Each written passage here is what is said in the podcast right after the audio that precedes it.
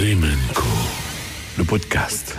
Peintre, réalisateur, photographe, sa parole est rare et il a accepté de répondre à quelques questions en exclusivité rien que pour Dream Co. Mon invité aujourd'hui c'est Larry Clark. Qu'est-ce que vous diriez pour vous présenter? Hello, I'm Larry Clark. I've been making work for 58 years, first photography and now film. I made 10 features and uh, more to come. Vous avez commencé euh, la photographie I had a camera in my hand when I was 14 years old. I worked for my parents. They had a mom and pop baby, baby photography, photographing babies. I thought photography was only about photographing babies. The first good picture I took was of my best friend Johnny Bridges in 1961.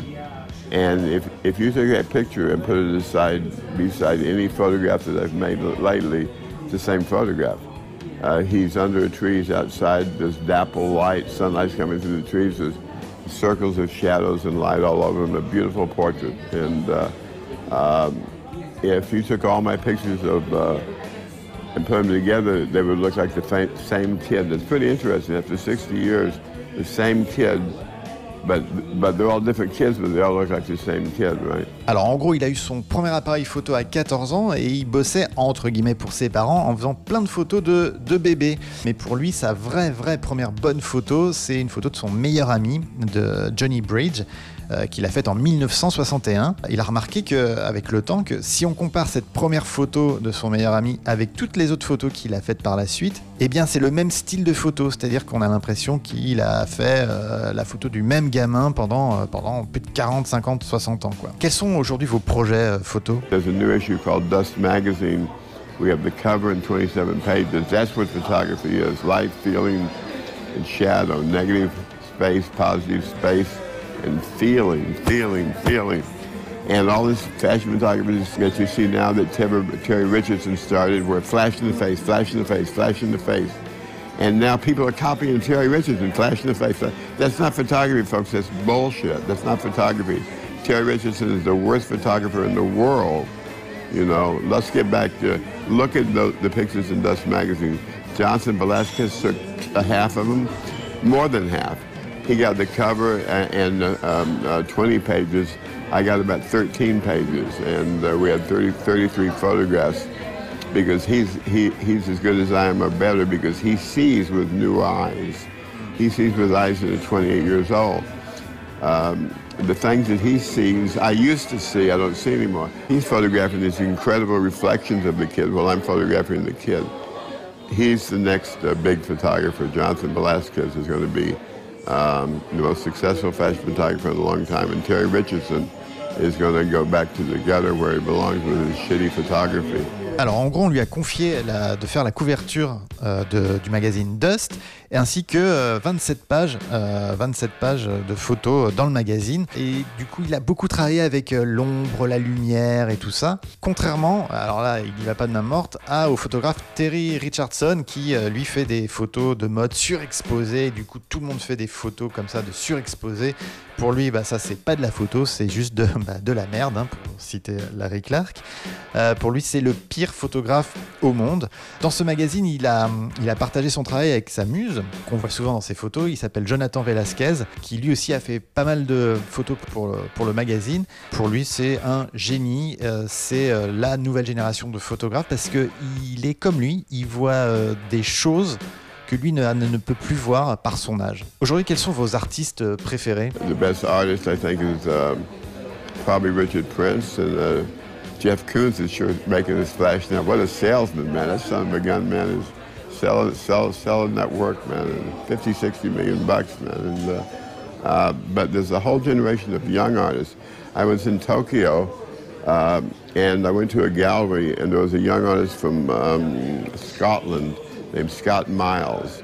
And I bought a gigantic, the biggest piece he had in the show, this big wall relief painting. He's all in the doors and windows and spaces and confinements and openness and uh, all kinds of stuff. You know, to explain his work, you would probably have to look at it for a year to figure out what he's, what he's working with. So I would tell all you kids to start looking at art, looking at the paintings. If you want to be a photographer, don't look at photographers, watch, look at the painters, man. Photography is very, very hard to do good photography. There are only a few people who, who can do it. I've been the best photographer in the world for about 10 minutes a couple of times. But it's hard, man. Il aime beaucoup Richard Prime et Jeff Koons. Alors pour lui, Jeff Koons, c'est un très très bon euh, vendeur d'art. Il aime beaucoup aussi la nouvelle génération. Il était à Tokyo il y a quelques temps dans une expo et il a rencontré un artiste écossais qui s'appelle Scott Miles. Il lui a acheté une énorme toile euh, qui représente des fenêtres et des portes euh, ouvertes sur un tas d'espace. Et voilà, il va sûrement collaborer euh, avec lui. Et euh, bah, pour finir, il, nous a donné un petit conseil c'est regarder les peintures pour devenir photographe. Ne regardez pas les photos. Pour lui, être photographe et faire de la photo, c'est très très dur.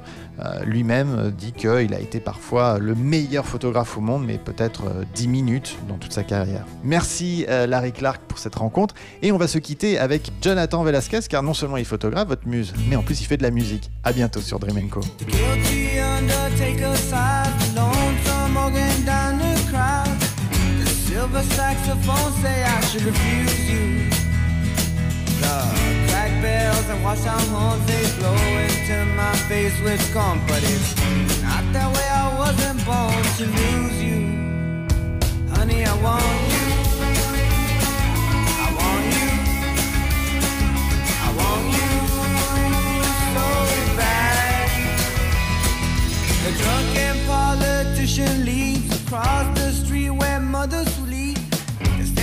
Are fast asleep, they wait for you. And I wait for them to interrupt me, drinking from my broken cup, and ask me to open up the gate for you. Honey, I want you. I want you. I want you so bad. I return to the queen of spades and I talk to the chambermaid.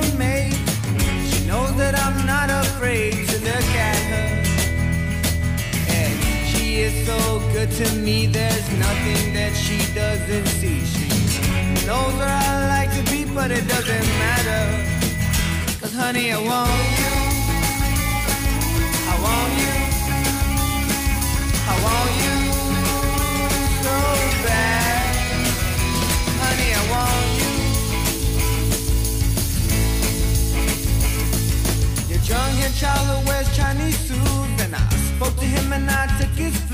know, I wasn't very cute to him, was I? But I did it because he lied and because he took you for a ride. And because time is on my side and because I. Honey, I want you.